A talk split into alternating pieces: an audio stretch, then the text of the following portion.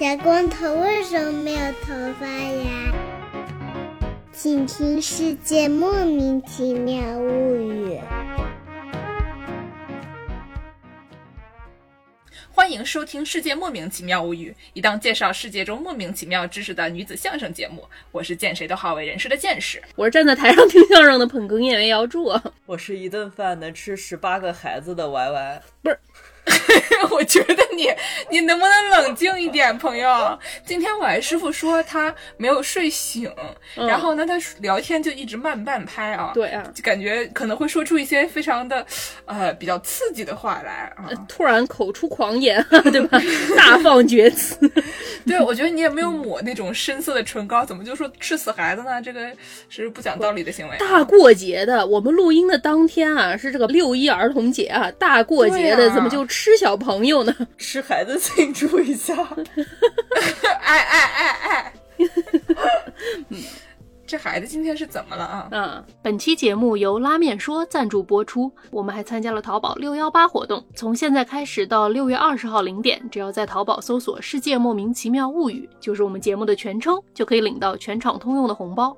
哦，对了，还有对参加罗德播客大赛感兴趣的朋友，可以在微信搜索“罗德麦克风”，关注公众号，了解相关的信息。今天的节目呢，我们是应了这个我们的听众朋友们在群里面的申请啊，叫我们给大家录一期关于全世界人民都是怎么生孩子的一个节目。嗯，因为前段时间呢，有一个新闻啊，嗯，想必大家也都知道了，连这个住在山顶洞里面的元谋人也都知道了啊，就是咱们祖国已经放开三胎。了，啊，就是米其林的一胎、二胎、三胎，它都能吃上了。这餐馆啊，分子料理已经开始了啊啊，大家都可以生第三个孩子了。嗯，然后呢，就有人说啊，这个劳斯莱斯我没有买三辆，是因为我啊，是因为国家限购吗？对，对吧？这个事情是因为我买不起啊。嗯，然后我们就想说，给大家说一说这个全世界人民他们首先。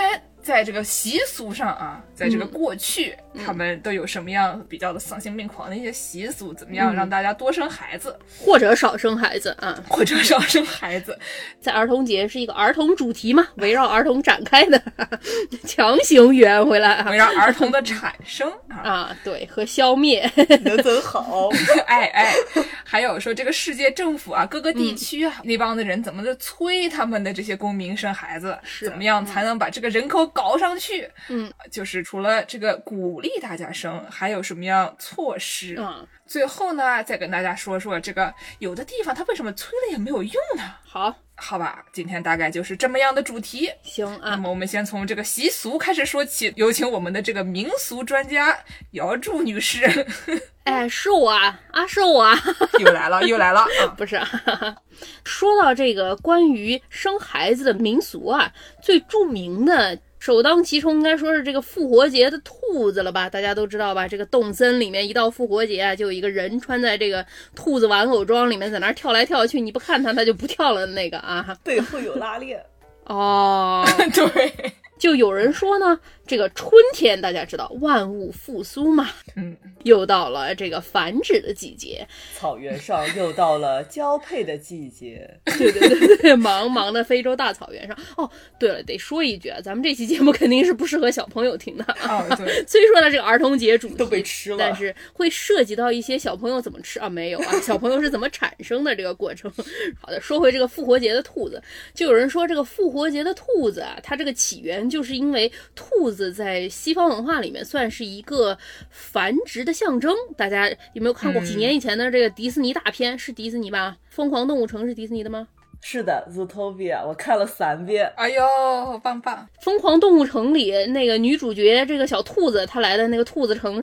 就有一个大的广告牌啊，上面说我们这儿的兔子有多少的人口，有多少的兔口，然后那个数字就哗哗哗哗哗往上翻，是为什么呢？就是因为兔子这个东西啊，它生的特别多，特别快。对，听说兔子啊，在春天的时候，它同时可以怀两窝，它同时怀第一窝和第二窝，然后轮流生出来。就是特别效率非常高啊，这种小动物是非常厉害，所以大家就崇拜这个复活节的兔子嘛。人以前毕竟这个生的就算多，孩子子的这个存活率也不见得高，所以希望能多生就能多存活嘛。所以说以前的人就很崇拜这种很能生的复活节兔兔啊。是，然后再回到咱们祖国大地，咱们的老祖宗想要生孩子，那都拜一些什么呢？比如说什么送子观音啊，这个观世音菩萨，因为她是一名妇女，所以理所当然的也就管这个生孩子这档事儿。也不知道为什么啊。对啊，还有同样的道理啊，这个北元君南妈祖说，这个北方人信这个碧霞元君是一个泰山老母，差不多概念，就是妇女神仙也管这个生孩子。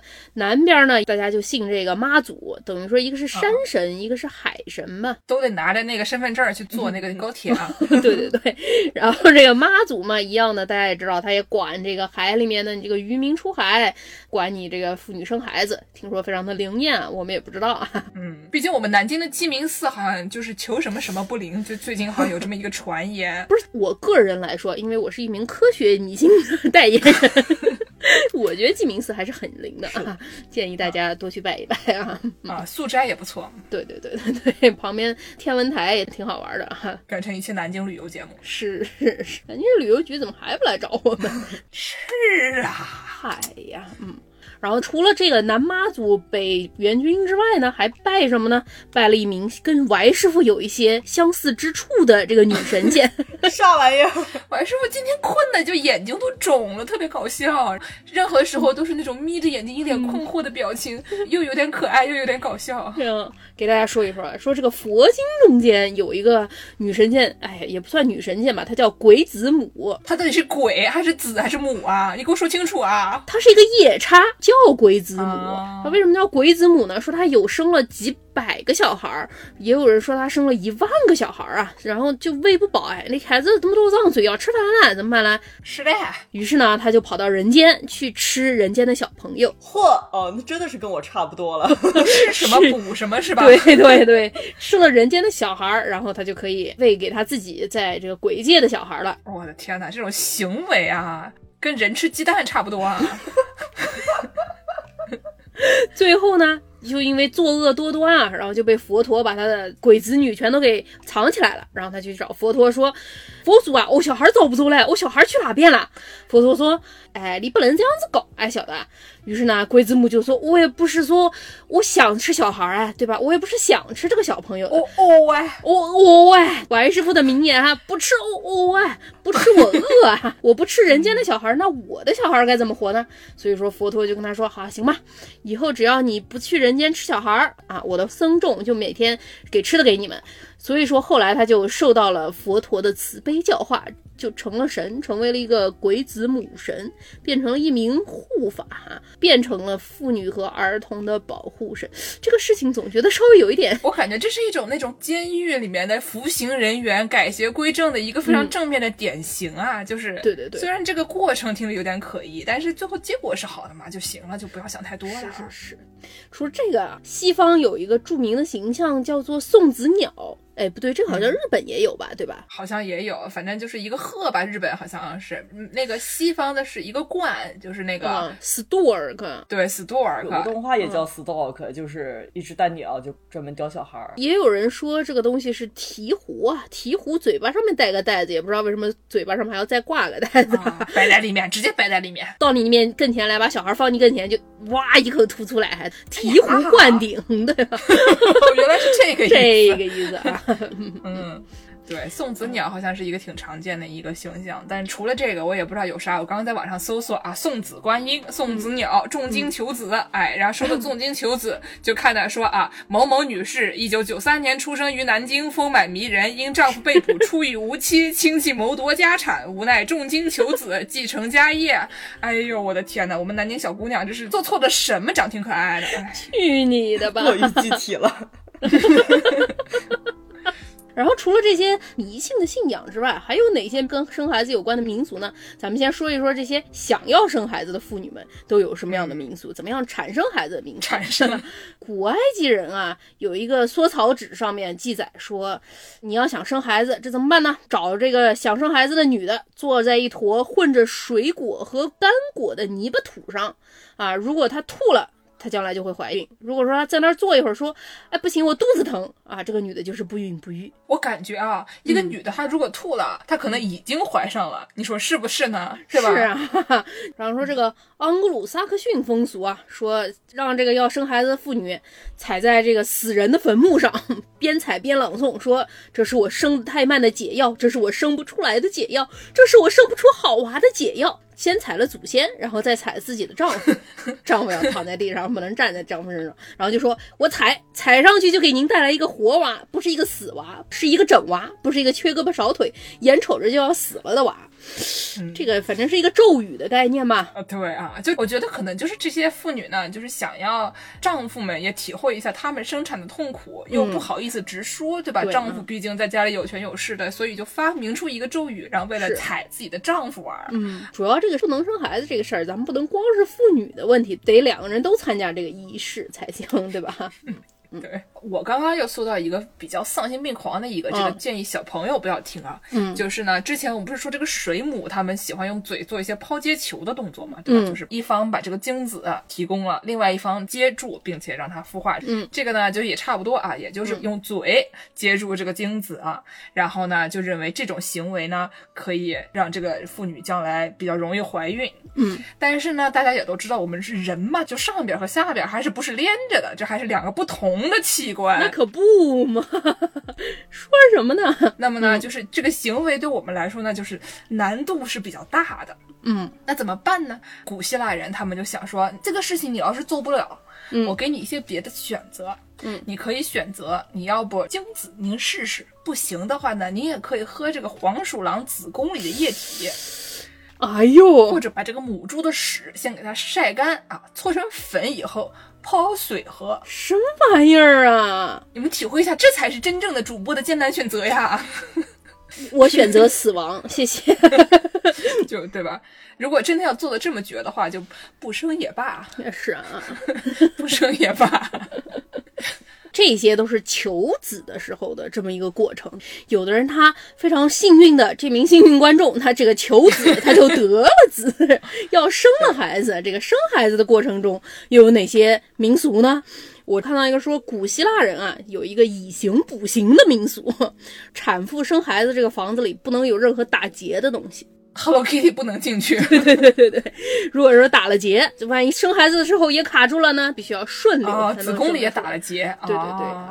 还有这个，大家都知道，这个接生，咱们古代接生的时候，一般都是这个稳婆啊，这个社会主义八大员儿之接生员儿，嗯，一般都是妇女利用一些民间智慧给妇女接生。对吧？毕竟这个产婆这个词嘛，叫 midwife，对吧？嗯就是对对对她她得是一个 wife，对，一般就有的地方他是相信说这个生产这个过程是非常血淋淋的，相对比较刺激的一个场面啊，对挺危险的嘛，人生人吓死人嘛，会出现很多意外，这个 经常非常血腥。再加上这个妇女生孩子是一件比较私密的事情嘛，所以说一般都不让这种外人男性来家里看到你生产的这个场面的。后来有现代医学了以后，这个产科也有很多男大夫啊，嗯，妇女到很迟才可以成为一名医学从业者，到现在医院里应该还是男性还是比较主导的嘛。嗯，在十七世纪左右发明了一个器具，叫做产钳。这产前就是一个你一般去吃自助餐的那种 夹面条儿的那个东西，是差不多一个玩意儿啊。但是它这个形状大概是一个婴儿的头这个形状，你想象一下，你小时候夹蜂窝煤的时候，我在嗯说什么呀？就是我你姥姥小时候夹蜂窝煤的时候啊蜂，窝煤它是促进去的呀，哈，蜂窝煤你是把它塞在这个煤的那个眼儿里给它夹出来的，这个相对没那么野蛮，不是塞那娃的那个头里产搞出来的。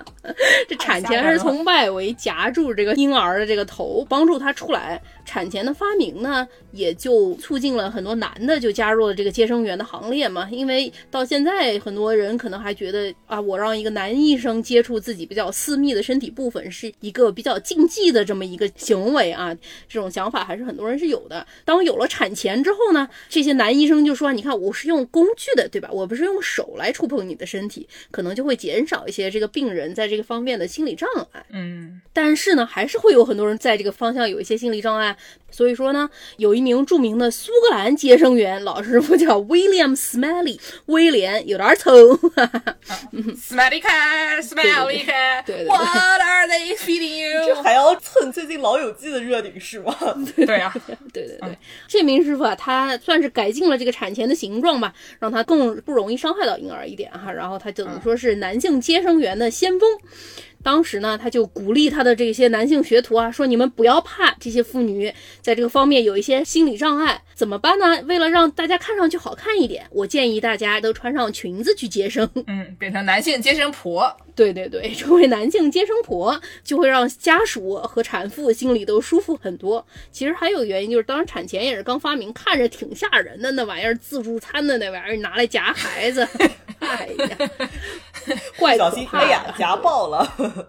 怎么说话呢？太吓人了，王王师傅今天太狠了。嗯，反正你穿的那个嘟嘟囔囔的，手上再拿个那夹子，你能给它稍微藏一藏，布盖一盖，就不觉得那么那个。啊然后到最后你就可以跟人说，我在那儿给你接生的时候，你都是盖上的，我啥都没看见，我就是单纯用一个工具把你这个娃帮你生出来，我你身体的部分我都没怎么看见，我也没碰过你。毕竟那个时候女的可能也并不能去上医学院成为真正的女性产科大夫，哎，真不容易啊，大家都挺不容易啊。你说这是对男的也挺遭罪，哎，女的也挺遭罪啊，还是现在好。嗯，说完这个要生孩子和生下了孩子，咱们再说说这些不想生孩子的人有哪些民俗呢？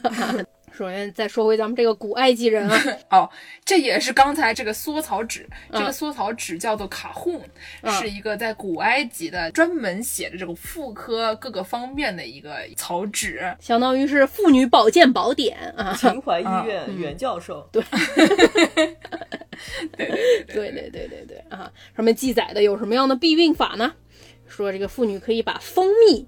和一个叫相思树的叶子混一混，再加上点布料啊，塞进自己的体内，希望可以能够挡住精子，就不怀孕了。啊，希望这名妇女将来不会得那个就休克症去世啊！嗯、肯定会的。这些方法吧，都是非常的不安全的啊。大家千万不要学。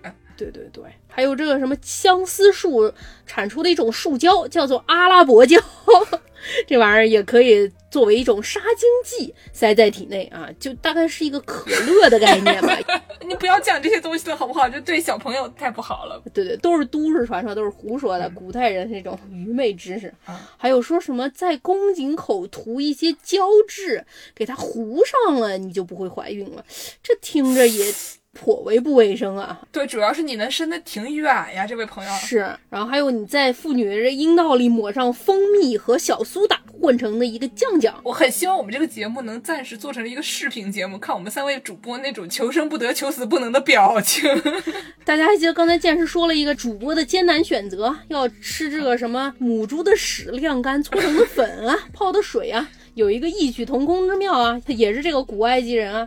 这个古埃及人说啊，他们会用鳄鱼的大便和酸牛奶混在一起，搓搓搓搓搓成一个保险套的形状，塞在妇女身体里当保险套使。就是你们想象一下啊，当年你哪怕是找鳄鱼的大便都比找保险套容易，这是一个什么样的世界啊，朋友们？哎呦当然，也有的妇女就比较简单粗暴。埃及人当时为了不怀孕，就流行直接孩子喂奶喂到三岁，去上幼儿园带午饭，把你妈带去，就是对吧？啊，这种相比之下已经算是对宇宙的伤害非常小的一种行为了。是，不过这个方法也是不见得保险嘛，因为哺乳期的妇女有的是确实不会怀孕的，但也有妇女能怀孕。这比鳄鱼的大便强呀！不行，您就再生一个吧。对啊，就 咱们节目突然催生了。是，那也不能送命啊，朋友。是，除了这种物理疗法哈，古希腊人会有一些化学疗法、食疗法也，是一种送命型的疗法。也是送命型的疗法。有一种是并不是很送命的，叫做罗盘草。这个玩意儿绝种了，但是当时传的神乎其技啊，说这个东西口服了之后就能避孕啊，也不知道是真的假的吧。妇女们就纷纷想要买这个东西，到最后这个植物绝种之前，这个玩意儿按重量比比同比的银子还要贵，就是买不着了。但这也还算好的，还有吃什么野胡萝卜的，虽说它叫野胡萝卜，据说这玩意儿跟什么毒参是一个毒性啊。哎呦，吃点什么柳树的叶子、棕榈树的种子，棕榈树种子，我不知道对人有没有毒啊，对狗是剧毒啊。每天我就从 蒸饭嘴里往外抠这个玩意儿啊。还有什么纯恶薄荷也是有毒的，苦蒿草还是有毒的。反正我觉得这个思路也没有错嘛，你就吃这种有毒的植物，吃死了你也就避孕了，你也就不生了，对不对？你死我死大家死，创造美好人世间。王师傅今天啊，我现在心目中的王师傅就是三次元中间的王师傅，已经成为了二次元的王师傅，就那个举着一个大斧头的那个战斧啊，见人就砍，见娃娃就哎呦，就动森里砍树那形象，差不多差不多，怪吓人的。啊除了吃这些有毒的植物，还有人干脆就来点彻底，干脆就喝点水银，说 我喝点水银，说不定就不怀孕。反正就算怀了，你也活不到 生的那会儿，所以差不多啊，是这个意思啊。然后还有一些男性朋友们啊，妇女朋友们的这些避孕手段，有的就已经够有毒的了。还有一些男性朋友们对这些方面压根儿就不知道什么，但是他也可以信口雌黄啊。著名的亚里士多德信口雌黄啊，说妇女。你就往身体里抹点松柏油，滑稽滑稽里滑溜了，这个婴儿他就不着床了。以后亚里士多德说话我还能信吗？后来还有人真信啊，说这个松柏油这个味儿挺大的，我们抹点这个橄榄油。哦，我懂了，怪不得橄榄油初榨要叫 virgin olive oil 呢。对哦，后面有人研究吧，他这个方法啊肯定是不靠谱的。但是如果你抹的过于多了，这个松柏油把你这个宫颈口给堵上了啊，跟这个古埃及人往宫颈口涂这个胶质是一个概念，你给它塞住了，也是有可能可以避孕的。妈妈，我怕。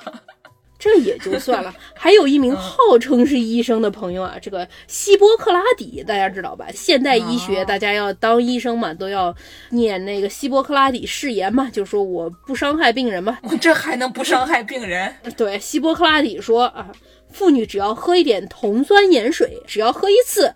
可以管你避孕一年，所有被他骗的妇女都去把他揍一顿，这个行为可能对这个病人的伤害更加的小一点啊。合着你就是喝点什么波尔多液，喝蓝呢？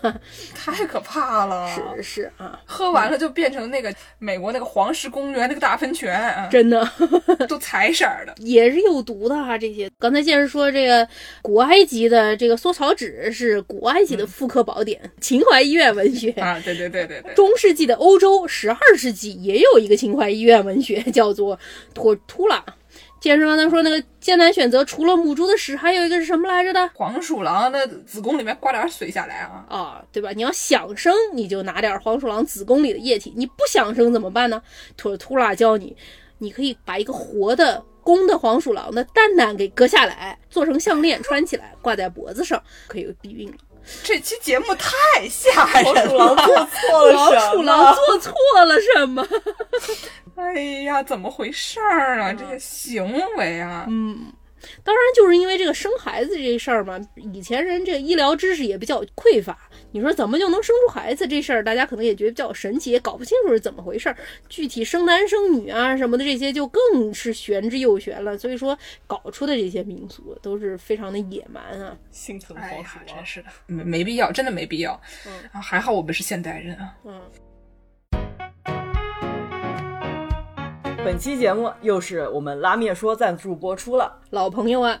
今天王师傅呢给大家推荐的是椒麻拌面口味，配料有麻辣拌面酱、麻酱、叉烧肉酥、藤椒油、高菜和半干刀削面。啊，天热了啊，最近可能都上了三十度了，这个吃汤面得开空调了。但是这个拌面呢，不仅麻辣爽口、焦香浓郁，还可以省冷气费。何乐而不为呢？哦，这个我是终于收到了，这个美国的快递，这个口味我吃过，好吃。六幺八寺庙和拉面说合作，还有双重优惠，在淘宝搜索“拉面说”，仅旗舰店找客服报暗号“寺庙”，可以获得满四十减五和满七十九减十的优惠券，可全店通用，并可叠加平台满减。下单前备注“面馆味道”，还加送加料包。加料包是什么呀？可以多得两份叉烧加海苔，或者一份五香牛腱加海苔，赠品有限，先排先得。我也想要。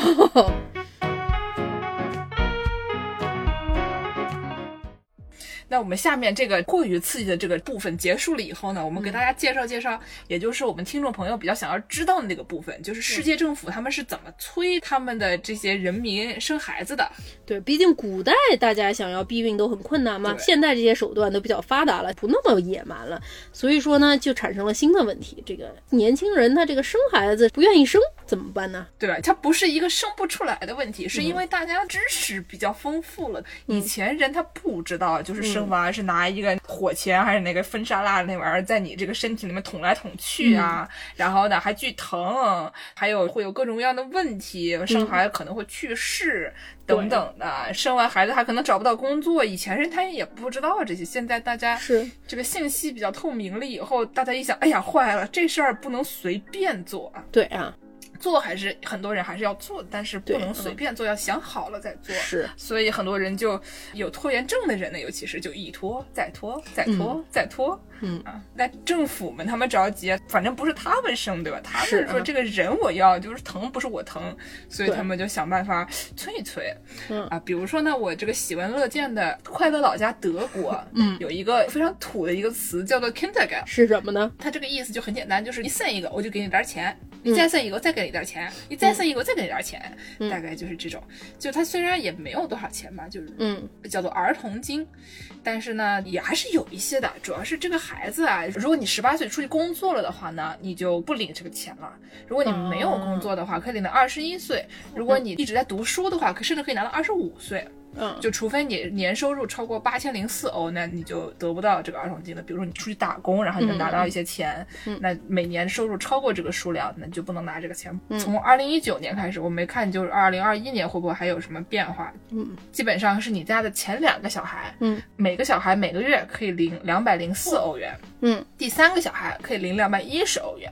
如果哦你再生的话，每个小孩可以领两百三十五欧元。嗯就是你说这个钱说多不多，说少不少，因为是是两百多块钱吧，你可能房子什么的也不太能有什么补贴，但是你这吃吃饭没有问题，对吧？。是然后呢，这个孩子他们送去学校，其实欧洲一些福利比较好的国家，上学基本上也不花什么钱，所以嗯这个小孩儿其实在他身上花的钱本来就不多，国家还给你点福利，意思就是说你生吧，反正我们给你能减少一点负担是一点。是而且这个钱主要是你可以拿到二十五岁，不觉得自己很刺激吗？直到二十五岁你就还是一个啊，kinder，、对，还能过儿童节啊还是，个宝宝。对，就让人觉得心情很好啊。是啊，而且呢，就你不非得是德国公民，你要是如果是外国人，但是你在这里生了小孩，你在这里工作啊等等的，也是可以领这个钱的。只是说会有一些，比如说你要证明你自己的身份等等的，就还不错，我觉得还可以。哦，美国也在搞这个耶，拜登上来最近在推说，六岁以下的小孩每年可以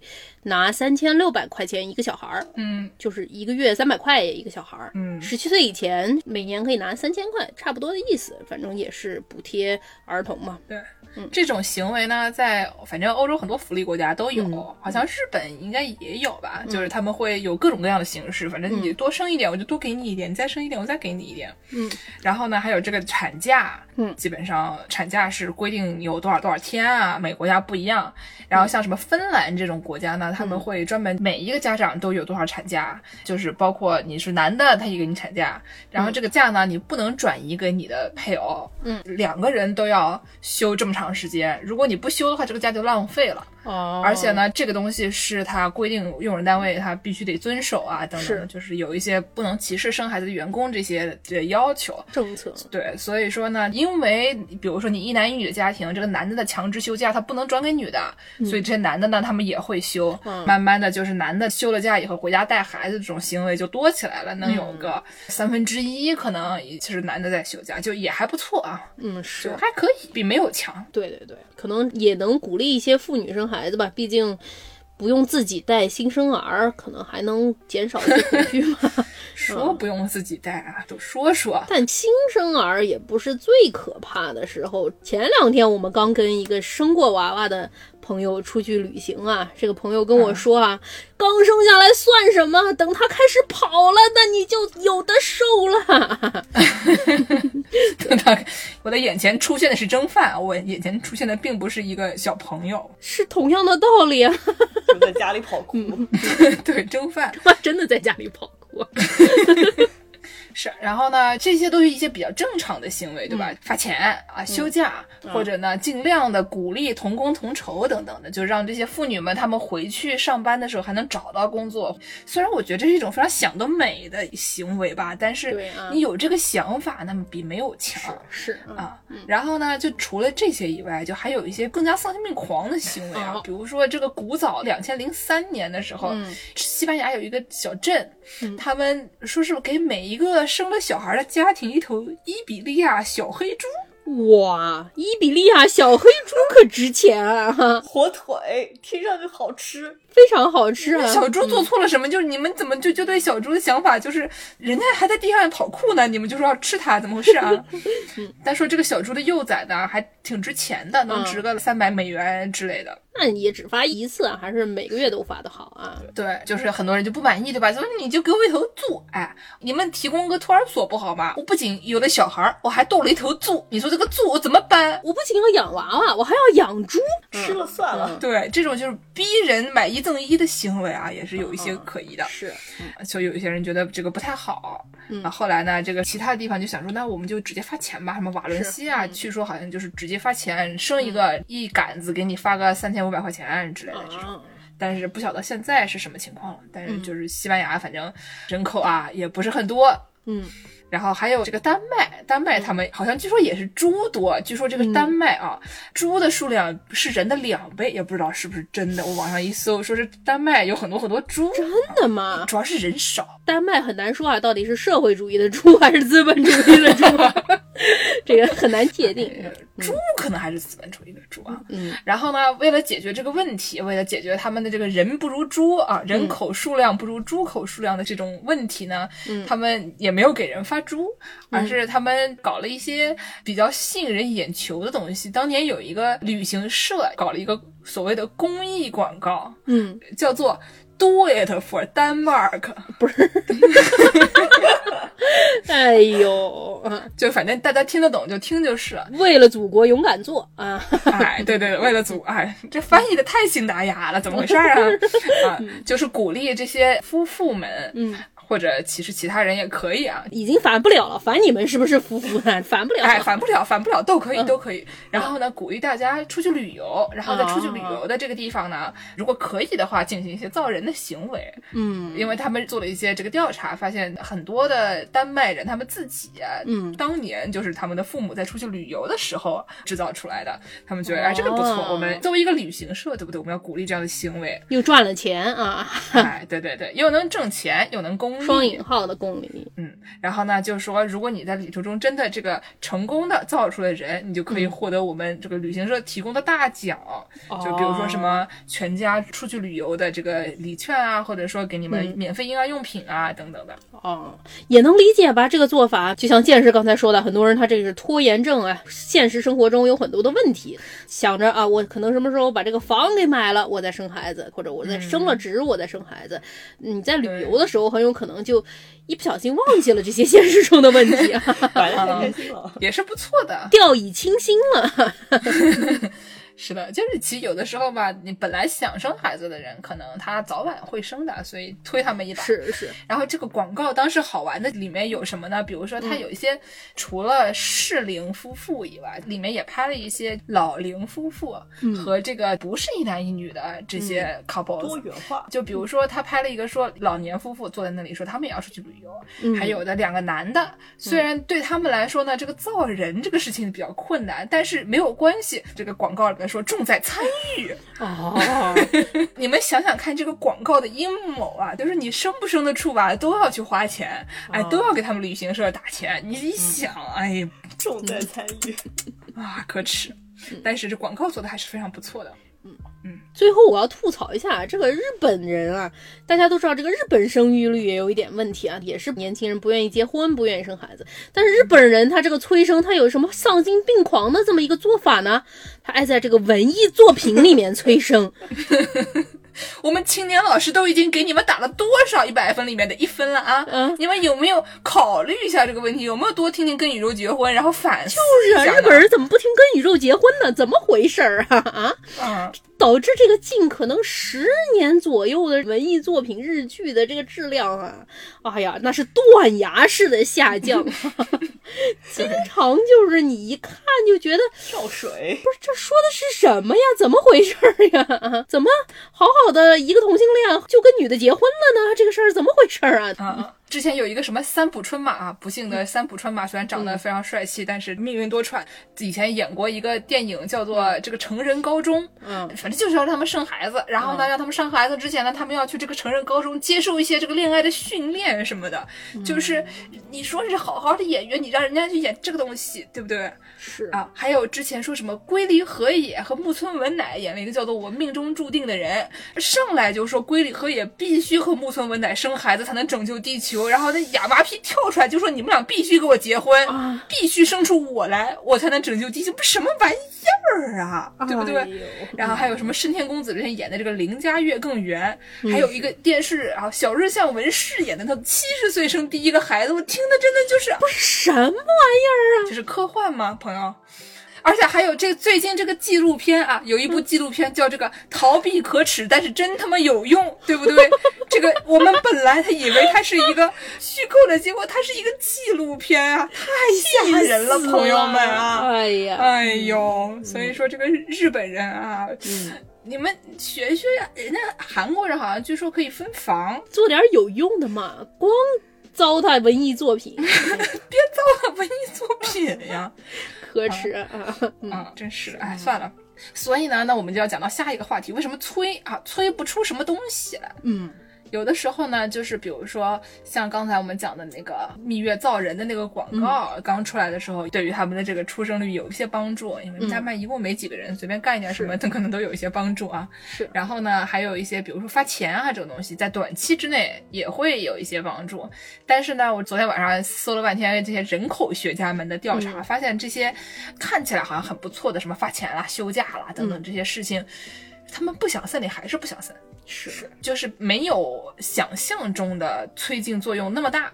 嗯，那怎么办呢？怎么办呢？就是好像很多人就说啊，比如说宗教呀，或者说妇女受教育程度低下等等这些，反而是呃让一个地区的生育率比较高，跟这些事情是有联系的。如果一个地区特别信仰一个宗教，或者说这个妇女的受教育程度低，对，像什么天主教的那种啊，婴儿是上帝给你的礼物啊，甚至就有的天主教是不让避孕的，就必须得生嘛，经常会发生一些人间惨剧啊，妇女生了七个孩子之后，产后抑郁症发生一家心中的事件啊，非常吓人啊。对吧？或者说妇女参加工作的这个比例如果低的话，他们可能人口还会多一点儿。嗯，就是给人一种怎么说呢？好像是恐吓、强迫和洗脑比较有用啊。你但凡人有一点儿，他可以选了，就是说这事儿他可以生也可以不生了，那就有一批人，他们说我们就是不想生啊。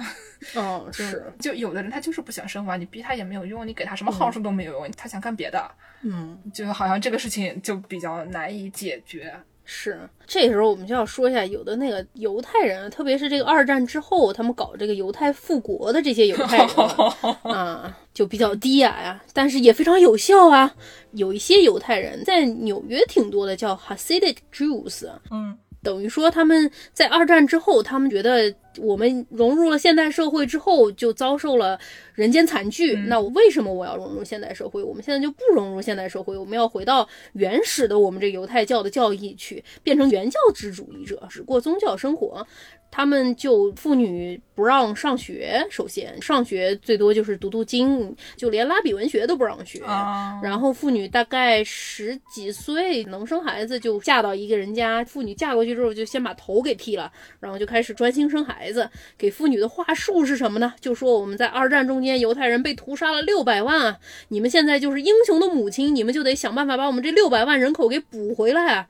一旦妇女不想生孩子，就会被教育啊，你要想一想那六百万啊，你要给我们补上这个缺啊。我们王师傅的脸已经扭成了一团了，已经变成一个那种腌制的小黄瓜了。啊，给大家推荐一个网飞在二零二零年的时候出了一个迷你系列，叫做《离经叛道》（Unorthodox），就是根据一个从这种犹太教街区等于说叛逃出来的一名妇女的自传改编的。然后里面就有很多对他们这个生活的描述啊。如果你去纽约，特别去布鲁克林，有的时候能看见这些犹太教的妇女们，很多人就是手上抱着五六个孩子。怎么说呢？虽说低矮是低矮，但是还是非常有效的。对于催生来说，嗯。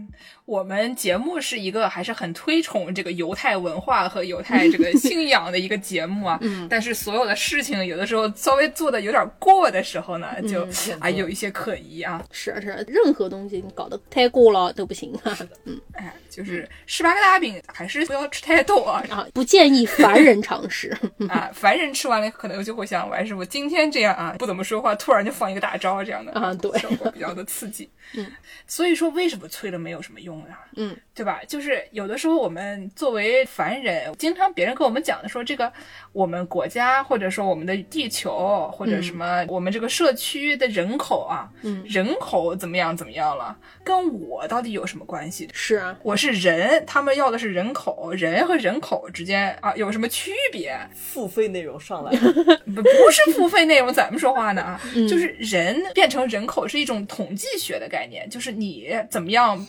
被数据化。嗯，这个东西经过新冠肺炎了以后，大家可能就特别明显的感受到自己从一个人变成一个数据的这个过程，对吧？我们作为一个人，慢慢的变成了一个二维码。你这个二维码怎么样，在你去不同的场所的时候，可以分析出你这个人去了哪些地方，然后呢，你被判断为哪一个人群，比如说低危人群、高危人群，什么年龄段的人群，什么性别、什么种族等等的。当然，你在中国是这样，你在美国就是你是感染人群还是未感染？人群，你是死亡人群还是没有死亡的人群啊？啊，对对是。我们现在都是疫苗过的人群啊，非常高贵，高贵的，对对对对 对对。好像最开始啊，使用人口这个词的，毕竟人口这个概念也是被发明出来的嘛。是。以前的人谁知道说一家能生几个？有的时候爷爷奶奶辈或者他们的父母辈的人就不知道自己哪年出生的，甚至都有些妇女都没有名字，只有一个丈夫的姓，就叫什么王氏之类的。所以就是这个人的概念是比较混乱的。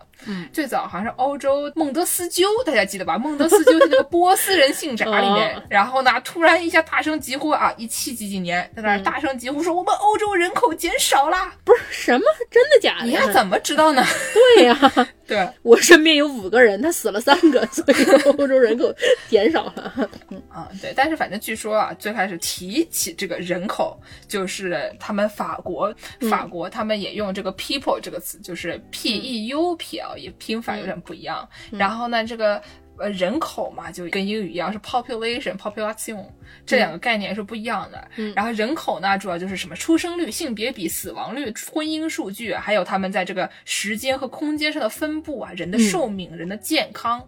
然后呢，人口是比如说一个政府或者一个社区的监视、管控、分析的对象，就是我要控制的东西是人口。但是呢，人他不是人口，人呢，你要是被控制了，他们肯定要闹。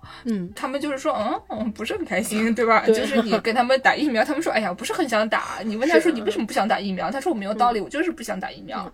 所以就是一个人是整天就要在那里说不的，你拿他们也没有什么办法。嗯，所以呢，像什么政府啊等等的这些，他们有一套什么人口学、治理术的那些让人变成人口的方式，但是人整天就是要说我不想当人口，所以说你让人生孩子。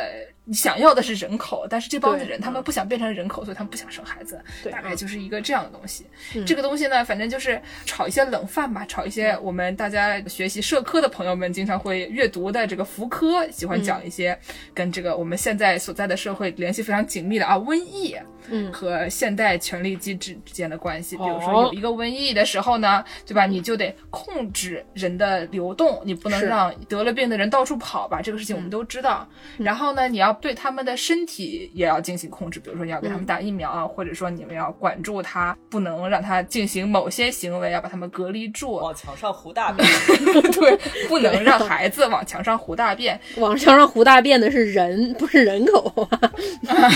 对对对，所以呢，你要控制住他们做某些行为的时候，你也控制他们作为人的一些权利。嗯，但是大家都怕死，对不对？对就是在这种时候，你的这种权利被收紧，大家都是同意的。嗯，跟你说你不能随随便便带着病毒去参加大 party，大家都是同意的，因为这个事情可能会影响到整个群体的健康。是，但是在这个过程中，人被管控的就越来越多，然后这种被收走的权利，有的时候就拿不回来了。哦有可能呢，它就是永恒的变成了这个社会的一部分。就比如说以前的医院。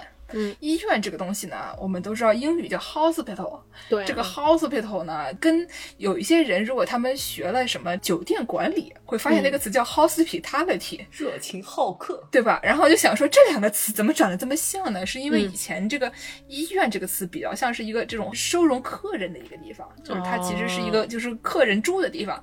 以前呢，比如说十七世纪的巴黎总医院，是一个疯子啊、病人、妓女都往那儿送的一个 社会闲散人士啊，就待在那儿。他不太是治病的。嗯，治病呢，再早的时候是这种什么，有一些懂草药学概念的一些妇女，啊哦或者一些这种经医院里面的这种宗教人士，他们负责的，就是他不主要是治病，但他是通过一些草药学啊、魔法啊、等等这些东西，就所谓的治你的病啊，不是真的像现在这种现代科学。所以呢，这个医院呢，它就是一个啊，大家去一去啊，招待所的那种一个概念，嗯。不是特别的科学。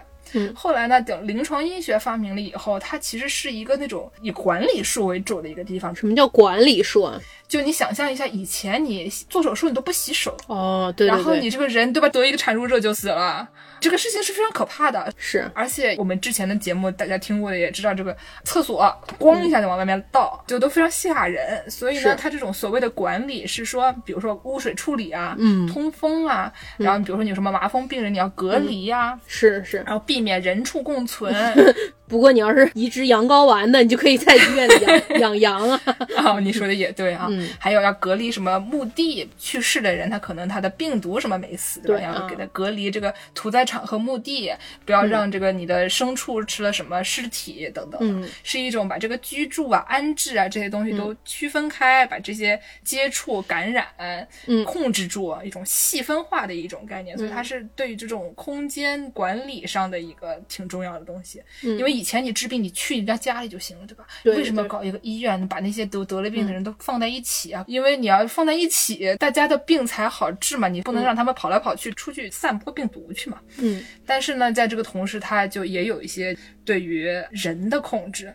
比如说，以前人生孩子是在家里生的，嗯，然后你在家里生孩子呢，你就可以说我选择我找谁来，然后我选择我怎么样生孩子，我是在盆里生孩子，还是想怎么生怎么生。嗯，但是呢，现在有了一些科学了以后，它有一些工具，比如说它把这个产钳伸到你身体里，嗯。或者说它给你照 X 光，它是一种可以穿过你的身体，英语说那种 penetrate，入侵性的感觉啊。对，比较有入侵性的东嗯。西，而且你不能说不，因为它是科学，这个东西它是对你是好的。嗯。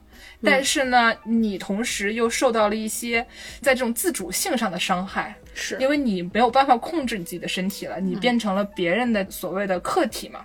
嗯。然后呢，尤其是特别明显的时候，是我们经常会听到的那种说什么能不能上无痛啊，保大人还是保孩子这种问题，嗯就已经完全是彻底的把这个妇女的自主性就已经消灭了。嗯，就是你的生命自主权就已经是别人的东西了，已经不是你的东西了。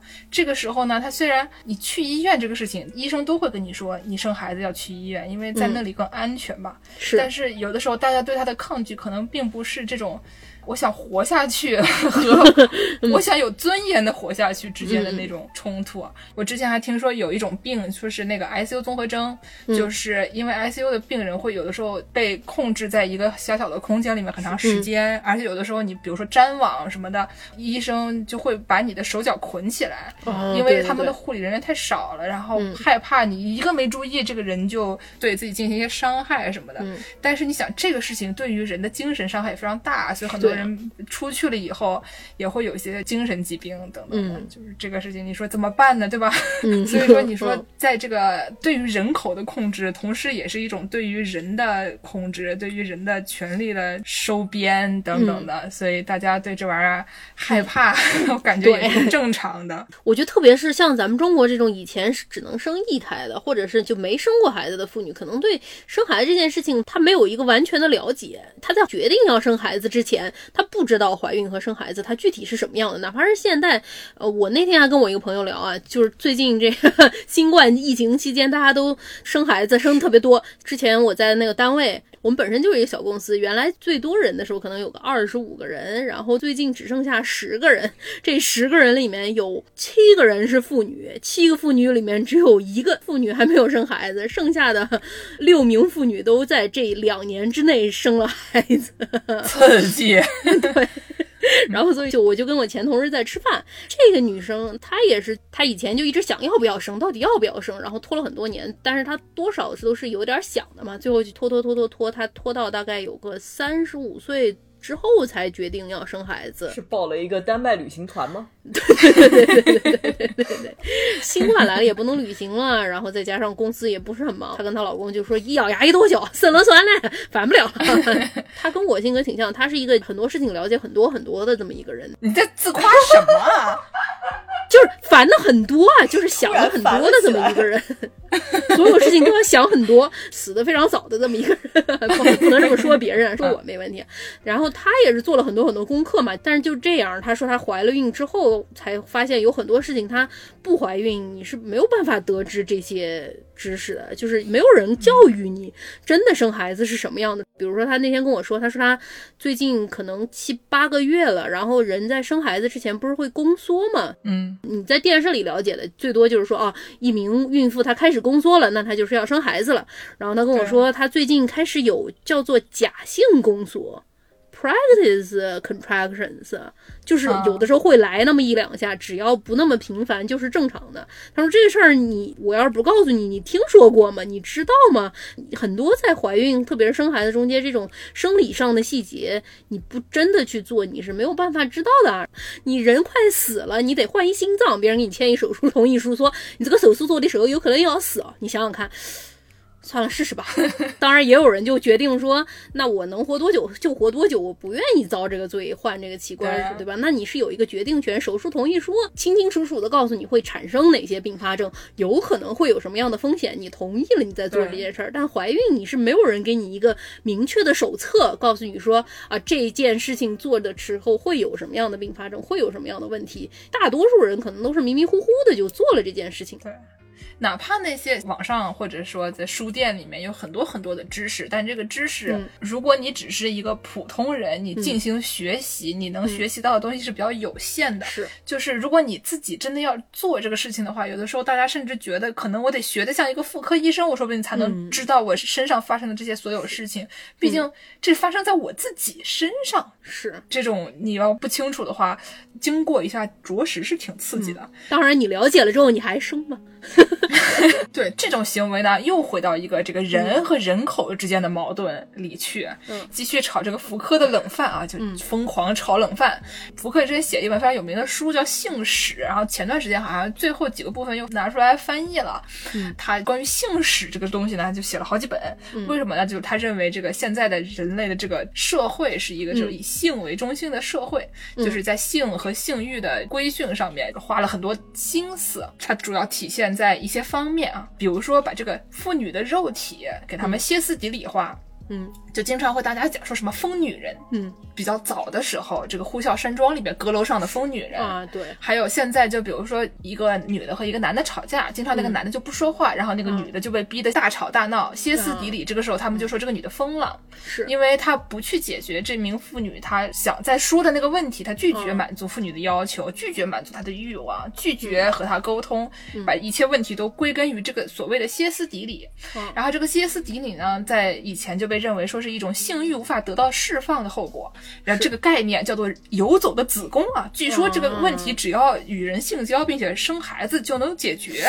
还记得那句古话吗？等你生了孩子就好了。当然也是一个双刃剑啊。优生学的那个时候如果一名男子，比如说你出轨了，你的老婆很生气，那你怎么对付你这个老婆呢？你就说你这个老婆整天在家生气，歇斯底里，她不适合生孩子，她的基因不好，所以你就把她送到这个疯人院里，成为疯人院里的疯女人。让她绝育，成为疯人院里的疯女人，然后你就可以喜当爹啊，不对，喜迎二胎。哎呀，太吓人了！嗯除了这个妇女肉体的歇斯底里化呢，还有这个儿童的性的教育学化。嗯，比如说，就是儿童，大家就会认为说，儿童如果探索自己的身体，进行一些嗯手淫的行为，他们是违背自然的。虽然这玩意儿好像是很自然的，但是大家也会认为这是不道德的、违背自然的一种坏的行为。哦，还有这个中学也不许早恋啊等等。嗯但是突然一毕业就要要人结婚，对吧？哎，怎么回事呢？你的这个谈恋爱的这个空间只有两秒。对，就爱尔兰有个电影叫《龙虾》，反正就是反讽这种行为啊，把男女关在一个酒店里，你必须得在多少天之内找着对象。如果说不找着对象的话，你就会变成动物的。推荐给大家，里面有本老师对。对，啊，对，然后呢，这个手淫不行啊，不早恋不行，但毕业就得结婚生孩子。嗯，还有这个生育行为的社会学化，就本来生育这个东西是你一种自然的，每个动物都会有的一些行为啊，但是呢，把它社会化了以后，就是夫妇好像对社会就负有生育的责任了，对吧？那六百万那个缺口你得补上啊。嗯。然后呢，还有这种计划的生育，你生一个还是生两个，还是生三个？还有这种医疗的社会化，我们刚才讲的那种，就是把整个人群的他们的病例都收集起来、控制住等等的，这都是一种社会化的生育行为。是，最后呢，还有这种反常快感的精神病的学化，就是比如说你和你的伴侣他不是正常的，他可能是同性恋，或者你有什么性癖，嗯，这些都需要被治疗。被精神病学化，这些行为啊，我们刚才讲的都是一种你人的需求，你人的需求是儿童他想做什么，妇女她想做什么，生育它是不是一种自然的行为？有的时候你的性欲是什么样的类型，嗯但是社会它需要的是，他不想要你有这些细枝末节的东西，对他想要的就是那个人口。嗯，刚才这解释了一通，大家就会发现我们的需求和社会的需求中间有一个非常大的这个鸿沟啊，对吧？嗯嗯这你瞧瞧这鸿沟怎么给它填上，哈就已经是黑洞了。这玩意儿不是很容易填上，是你不是很容易把人的个体上的需求嗯和这个社会上的这些需求连在一起。只能嗯说，如果你的需求碰巧在同一阵线里，比如说你碰巧你就是想要生一个孩子，碰巧你的这些行为都是。被在社会上认为是正常的，嗯那你就没什么问题。但即使这些人，他们也可能生不起孩子，就更别提那些都被认为好像也不是特别正常的人了。嗯，那我最后啊，作为一个刚刚给大家上了半天课，也写了半天稿的人啊，我来问大家一个灵魂拷问。嗯，问比如说我，我真的要为人类灭绝负责吗？如果我不生孩子，你不生，我不生，人类就灭绝了，这事儿就是我得担责任吗？不是，我还得问一句，咱们七十亿人口怎么灭绝啊？灭得了绝吗？再需要更多的人，这个自然资源也撑不住啊！这个事儿，一个响指，王师傅今天就想一些这战斧行为吧，一个响指都出现了，你一个响指想灭谁？我们这儿三个人，对吧？你打一个响指剩几个？啊哦这不梗还捧得了吗？你说说呢？只剩下半颗瑶柱了。桌子底下拉出来一看，真的没有腿啊！怪吓人的，这都什么样？嗯，所以说啊，这个生孩子，我觉得这个事儿还是大家都当人。有的人确实就是想当父母呢还，是很多的。是啊，很多人他确实觉得当父母是一个很有成就感的事情，有的人他就想抚养小孩儿，这个事儿是一个很美好的愿望。你要是真的想做这件事情，就应该去做。妇女的这种独立，就是我想生就是去生呗。拖延症的朋友们，我也给你们一个案例嘛。我朋友说的，一咬牙一跺脚，真的怀了你就不纠结了。对，当父母也是可能没有一个所谓准备好的时候，不可能什么时候你是真正的准备好的。而且像我们有一些朋友，就是你真的不想生孩子，就是你也不一定非要认为我不生孩子就是哪天人类灭绝了我就要为此负责，就是你可以以其他的办法对于人类社会做出贡献，比如说你帮忙照顾一下别人的孩子，为人类社会做贡献可还行？领养代替购买啊！你在说什么呀？就是你别人的小孩对吧？你可以帮忙照顾他们，你可以帮忙教育他们，或者就是什么那种家庭洗手间呀、这些各个方面来可以支持一些那些有孩子的朋友。是啊，或者你作为雇主，你支持你的员工生孩子，你不要一名妇女说要生孩子你就不顾人家，这种行为也是比较低矮的。这种行为，你将来人类要灭绝了，你一定要负责的啊，是对吧？这肯定是要负责的。但是领养代替购买也是一个很好的思路啊！我有一个古早的南京故事啊，在大街上看到一名南京女子啊，拎着一名小黑孩儿，黑人小娃，这小孩儿开口一口纯正的南京话，跟那名妇女说：“妈，我要吃砂锅。” 这个行为就应该值得鼓励啊！虽然我们不知道这个故事里的这名黑人小孩是不是这名妇女生的，是不是 Kanye West 啊？对，是不是 Kanye West 他本人啊？但是呢，如果说您要是想要为这个事情做一个贡献，你可以抚养没有人抚养的小孩，黑人小孩也可以吃我们的撒狗米线。好呀，哎呀，那真的是对世界做出的贡献可是不是一点点啊！这是一个什么共筑美好人间节目？就不好吗？多好呀！对呀。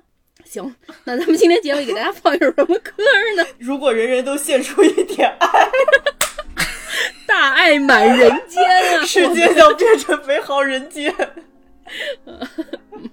行，好。感谢收听本期的世界莫名其妙无语啊！您可以在公众号、豆瓣和微博关注我们，嗯，我会经常发一些没什么用的知识啊，蛊惑一下大家的人心。嗯，除此以外呢，您还可以在这个爱发电和公众号后台没事给我们打点赏，可以欣赏一下主播们的这些小宠物的美貌。毕竟这个领养代替购买，我在说什么？主播们本人的美貌。啊，对对对，嗯，本期节目由拉面说剧名赞助播出，那我们下期再见，再见，再见。